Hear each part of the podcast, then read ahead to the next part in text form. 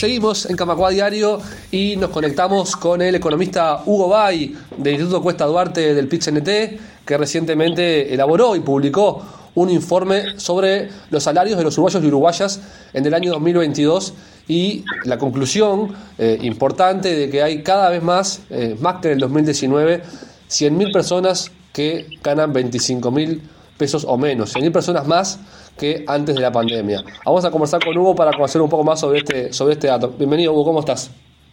¿Qué tal? Bueno, buenas, eh, un gusto estar con ustedes nuevamente. Un placer, un placer recibirte.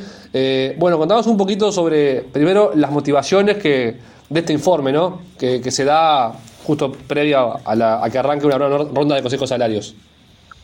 Sí, en realidad es un informe que nosotros venimos haciendo periódicamente desde el año 2011 este, allí en ese momento habíamos publicado los, los 10.000 los 10.000 pesistas en el año 2010, me acuerdo, después producto de la inflación obviamente y, del cambio en el poder adquisitivo del dinero se fueron transformando en 20.000 pesistas y hoy hablamos de los de los 25.000 pesistas que básicamente son la gente que tiene más o menos el mismo poder adquisitivo de, de aquellos 10.000 pesistas de aquel momento. Y en realidad, este, justamente a partir de la publicación de, de los microdatos de la encuesta continua de hogares del INE sobre el año 2022, hacemos esta estimación que me parece que ofrece una mirada complementaria a lo que tiene que ver con la con la cuestión salarial, ¿no? Muchas veces nos centramos en qué pasó con el salario, cómo evolucionó, cayó, subió, pero en realidad no tenemos una foto clara de cuánto ganan los uruguayos y las uruguayas, ¿verdad?, en el mercado laboral. Y, y en ese sentido el informe intenta poner arriba de la mesa este, una foto de lo que ocurrió, en este caso en el año 2022, ¿verdad? Este, y ahí lo que vemos justamente es que, bueno, hay unos 549 mil este, ocupados que percibieron este, ingresos laborales por debajo de los 25 mil pesos líquidos al mes para una jornada, vamos a decir, o para una semana laboral de 40 horas, que tomamos como referencia para, para estimar ese, ese dato. Y, bueno, es un dato de por sí bastante fuerte, ¿no? Estamos hablando de la tercera parte de los ocupados, con esos niveles salariales que nosotros entendemos son sumergidos, ¿verdad? Y además, lo que planteabas tú en la, en la intervención inicial, es decir, esto implica un retroceso, ¿verdad? Es decir, en, materia de, de salario, todos sabemos que el salario cayó, pero da la impresión que además cayó más entre los sectores de salario más sumergidos. En el año 2019, comparando con, lo, con lo que recién decía del año 2022, había aproximadamente unos 452 mil, 25 mil pesistas, llamémosle. Entonces pasamos, para redondear, de 450 mil en 2019 a unos 550 mil en 2020, prácticamente unos 100 mil trabajadores y trabajadoras más que están ganando por debajo de lo que son 25 mil pesos y que habla justamente de la profundización de un problema que, que es estructural en el mercado este laboral uruguayo, pero que evidentemente se agravó en estos últimos tres años. ¿no? Bien, y con la economía ya prácticamente eh, recuperada de la pandemia, ¿no? O capaz que sin prácticamente.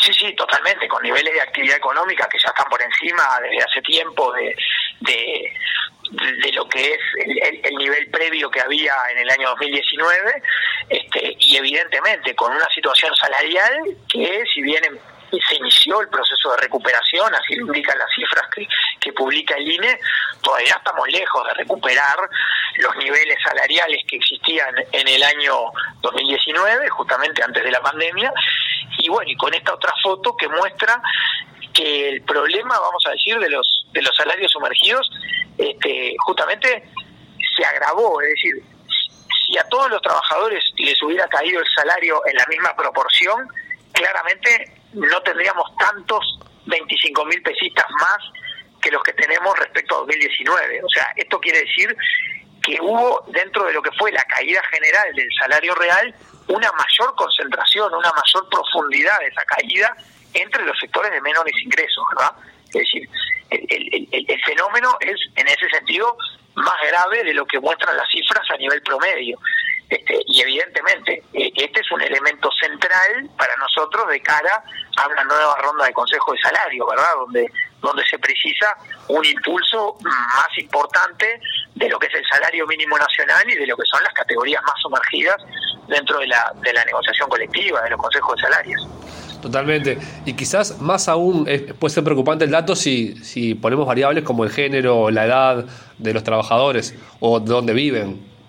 Por supuesto, ahí el informe también da cuenta, y eso es algo que, que en general venimos viendo y no se mueve demasiado, es un fenómeno que se da con particular intensidad entre los trabajadores más jóvenes, ¿verdad?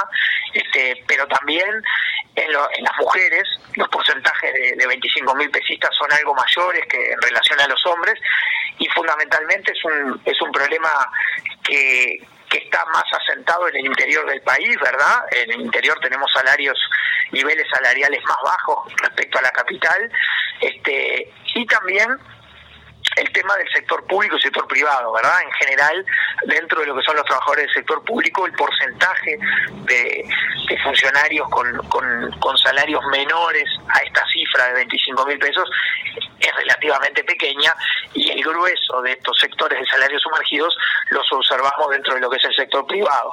Este, y también el, el, informe, que ustedes lo pueden consultar desde la página web del, del Instituto Cuesta Duarte, muestra dónde están los sectores de actividad, ¿verdad? Donde, donde se presenta con mayor intensidad este problema de los salarios sumergidos y ahí también observamos una cierta estabilidad, a veces cambia un poquito el orden, pero el, el, trabaja, las trabajadoras del servicio doméstico, los trabajadores rurales, este, los trabajadores del comercio y también aquellos que se desempeñan en restaurantes y hoteles, ¿verdad? Que fueron obviamente particularmente afectados en el proceso de la pandemia.